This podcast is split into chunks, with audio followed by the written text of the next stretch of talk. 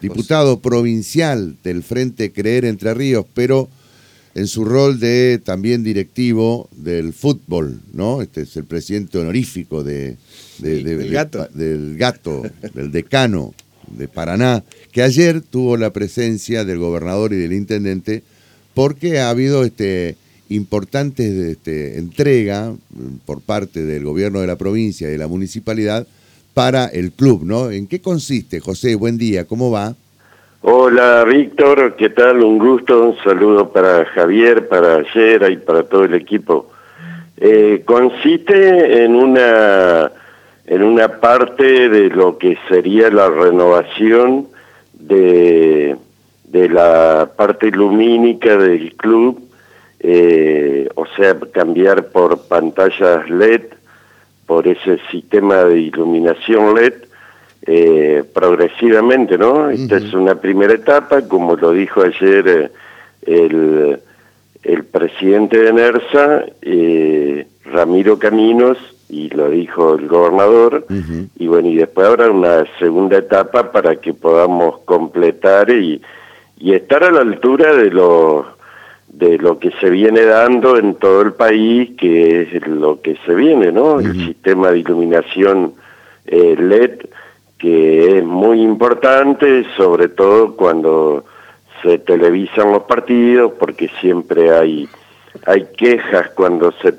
televisan por, por el, estos viejos sistemas de iluminación. Ahora, pero perdón, José, ¿esto va a reemplazar o va a, este, a en esta primera etapa va a reforzar. Va a reforzar, por eso, claro. Y en la segunda etapa eh, se va a, a, completar íntegramente el ah. sistema LED. Esperemos que... Porque actualmente se ve bastante bien en Paraná, o sea... No, sí, nosotros en la cancha lo vemos bien. Claro, ah, este, vos decís la, la, televisión no. No, no, no. alcanza. No, ah, siempre hay quejas por eso. Claro. Este y, bueno, este, estamos con toda la esperanza de que se sigan televisando los partidos. Claro, sí, este, O sea, mantener la categoría. Este, y, bueno, eso es todo un tema. Vos sabés cómo es el fútbol. Mm. Este, es una situación compleja actualmente, pero eh, con poco se sale, así que buscando eso que falta para salir de de la situación compleja, pero contento por lo que ocurrió ayer, porque eh, eh, ha sido una gestión de hace eh, muchos meses que, que Gustavo Bordés se comprometió. yo no estaba precisamente ese día cuando mis compañeros de la comisión directiva lo hablaron y y bueno, sí que estuve en contacto por mensaje con Bordet y, y bueno, al fin llegó el día de ayer y podemos empezar a soñar en que se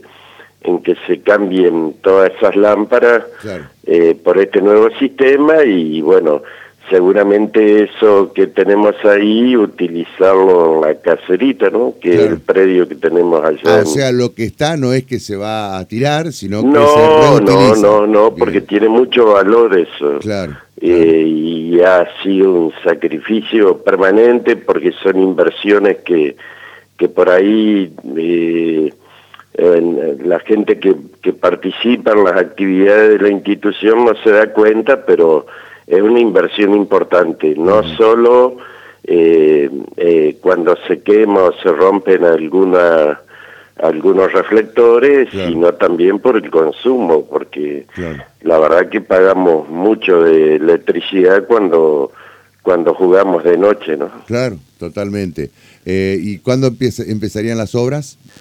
Bueno, eso lo tenemos, no quedó claro bien con con los chicos de NERSA, pero hoy vamos a seguir conversando porque había el compromiso de, de, trabajar en la instalación porque eh, los fabricantes son quienes tienen, eh, quienes te dan los grados de inclinación que tienen que tener esas lámparas para que cubran totalmente el sector, así que vamos a trabajar con ellos en conjunto para, para proceder a la instalación eh, en, esta, en este tiempo, ¿no? Claro, está muy bien.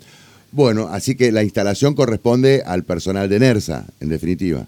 Sí, quedamos con que ellos nos iban a dar una mano. Claro, lo que quiero decir es que esto no se terceriza, no, no, no es otra, no, no es una empresa privada la que lo instala, sino que es personal, digamos, de la provincia, en este caso de NERSA. Sí, o puede ser una tercerizada de las que con las que trabaja NERSA. Ah, la verdad que eh, ese detalle tan fino no lo conozco, pero que que lo charlamos ayer lo charlamos. Y, en cuánto se va en cuánto se va a mejorar la, el sistema lumínico y se mejora mucho Víctor se mm. mejora eh, en un 40 50 por ciento es mucho es mucho este y ni hablar cuando estén todas las luminarias eh, eso va a ser para el disfrute de, de, de todos los que participan eh, en la cancha cotidianamente. Es un cambio rotundo. Nosotros lo vimos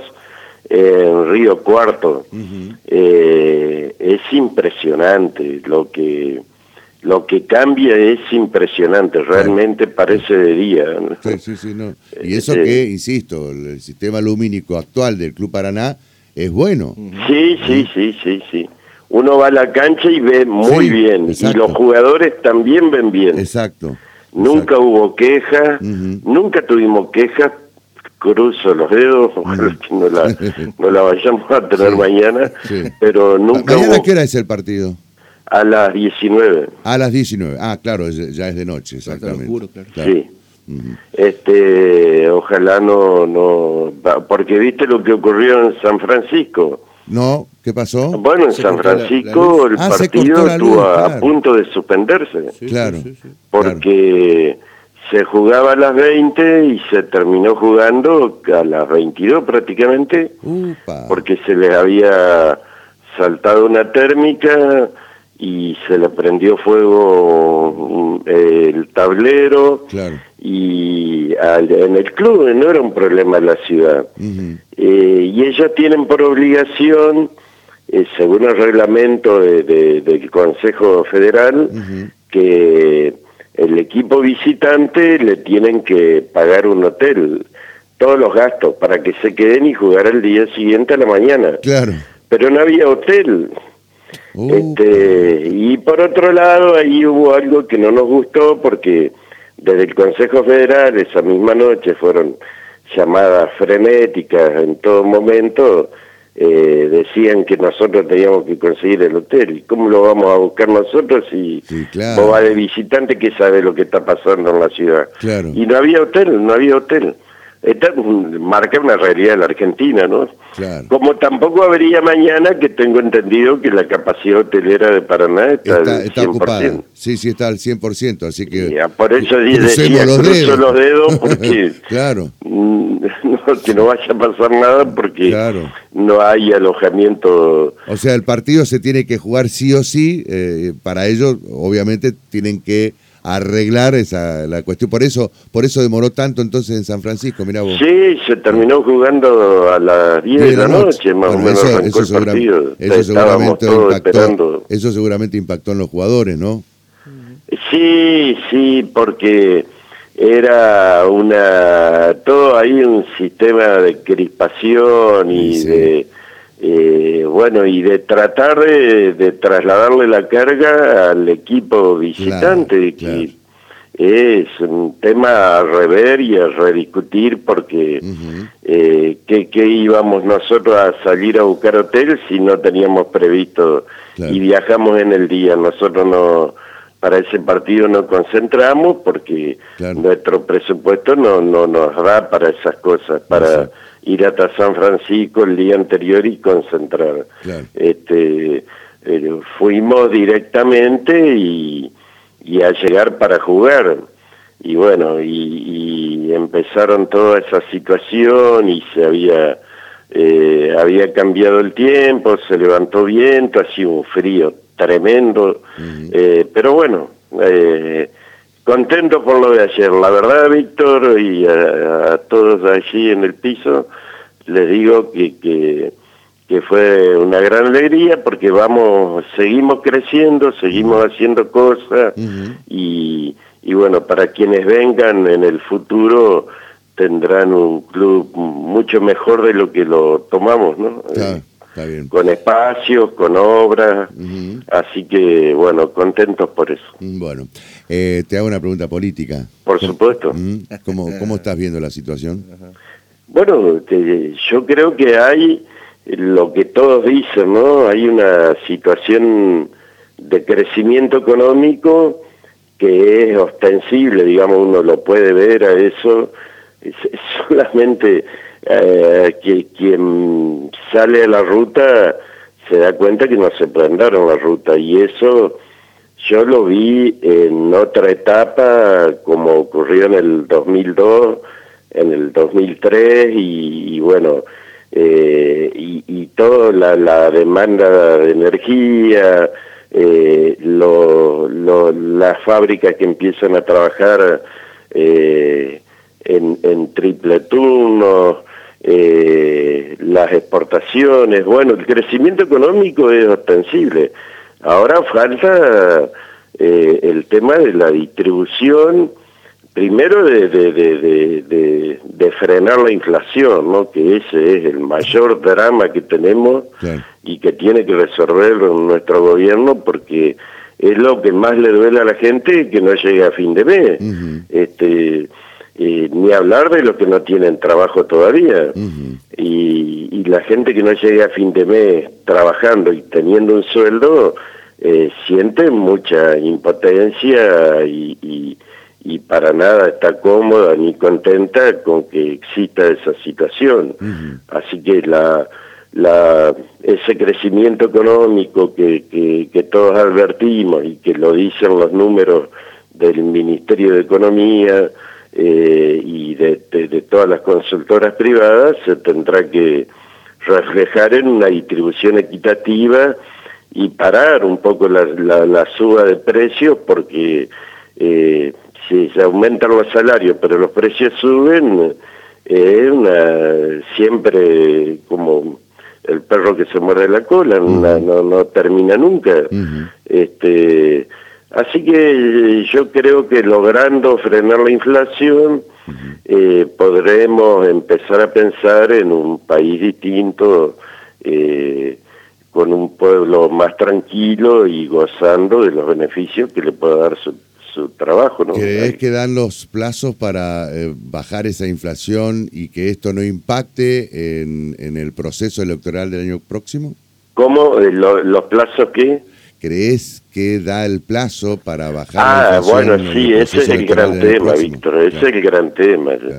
Yo, yo espero que esto no demore más de, de dos o tres meses, que, eh, en que se pueda enderezar esta situación eh, y que toda esa acción especulativa, desestabilizadora que hay desde, desde muchos sectores, eh, se calme un poco, piensen en, los argentinos, dejen de, de, tratar de desestabilizar el gobierno con eh, siempre poniendo como argumento la debilidad institucional y toda esa serie de, fundamentos peligrosos que ya los ha vivido el peronismo, eh, incluso con Perón, este, y, bueno, yo espero que no sea, que esto no pase eh, de septiembre, octubre, que, que, que la situación vaya cambiando drásticamente,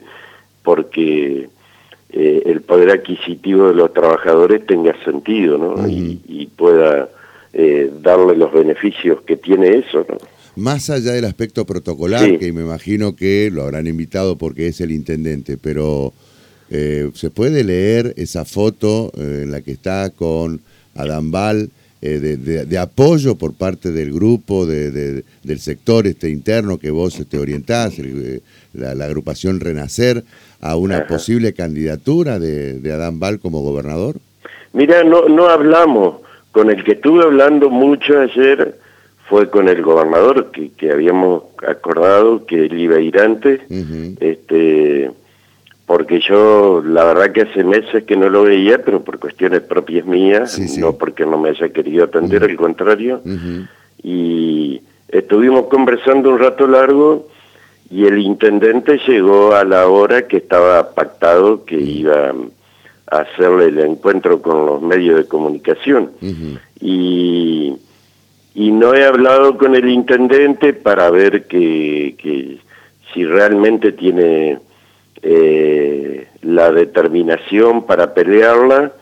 Eh, por supuesto que nosotros como grupo político queremos conocer algunas cosas, conversar, a ver qué idea tiene, cuáles son sus proyectos para la provincia. Eh, creo que casi obvio, ¿no? Porque uno lo ve y es un laburante que, que, que está transformando de una manera increíble la ciudad de Paraná. Él tiene una gran ventaja porque es contador, o sea, que conoce de economía, pero también es maestro mayor de obra, es una persona que conoce de obras, que, que sabe mucho de obra pública, que sabe de servicio. Él no vino a aprender, él vino a hacer y es lo que está haciendo y después uno discute eh, definiciones políticas sobre determinados temas que, que, que, deberá afrontar eh, una provincia.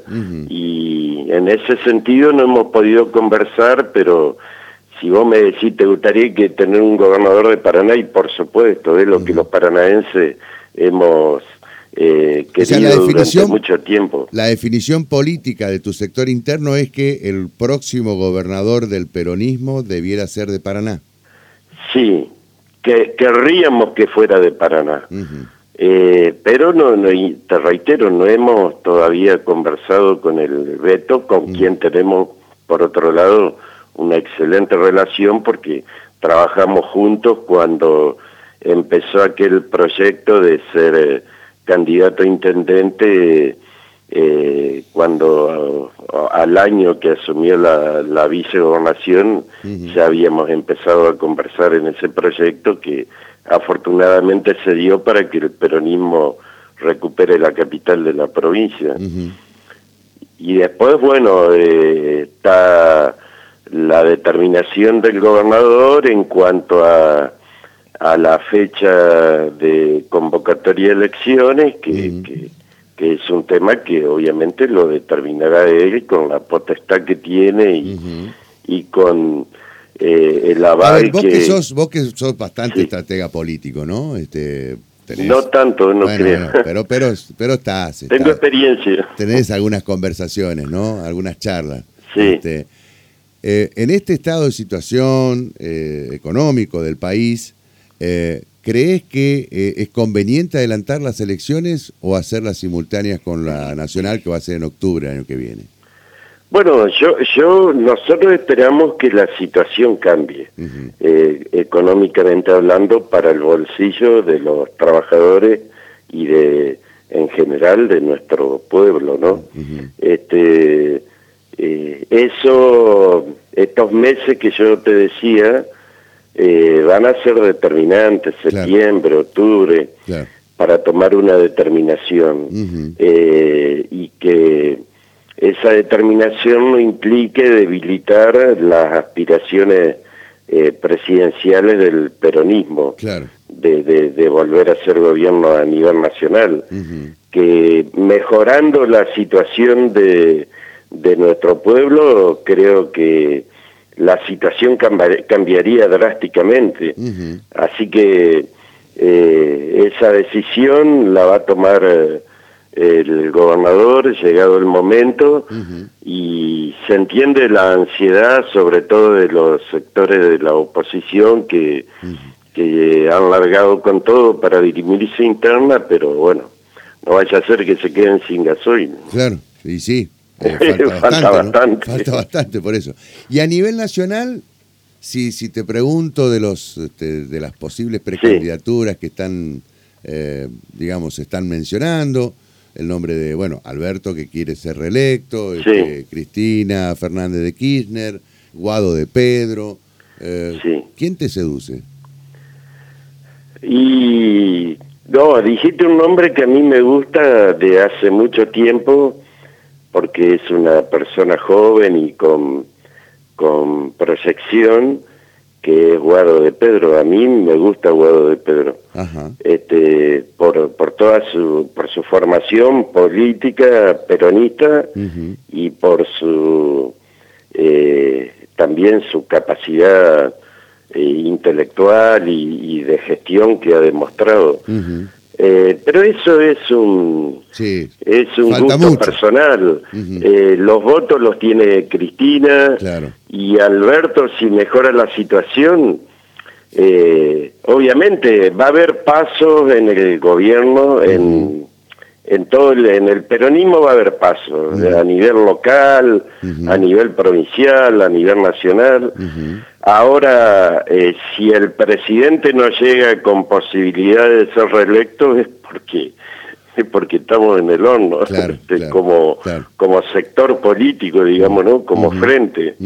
Eh, así que ojalá llegue el presidente con posibilidad de ser reelecto porque eso indicará que que la situación económica ha cambiado. Claro, totalmente. Javier.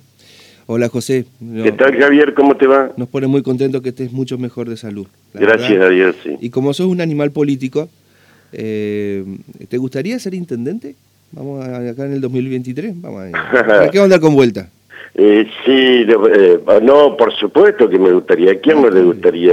No, varias veces intenté. Particularmente me encantaría porque eh, es algo que, que toda mi vida soñé porque conozco la ciudad, porque sé lo que se necesita en el norte, en el sur, en el este, en el oeste, en el centro. Eh, conozco la, la, organización del Estado municipal, eh, me preparé oportunamente para eso, pero hoy estoy más en una etapa de, de, de, de ver cómo impulsamos eh, gente nueva, gente con también con proyección de futuro. Bueno, estamos en eso, no es algo que hemos definido como grupo, como organización. Vos me hiciste una pregunta concreta, te dije que sí que me gustaría, pero que no es un no eh, hay, hay, una determinación de competir internamente.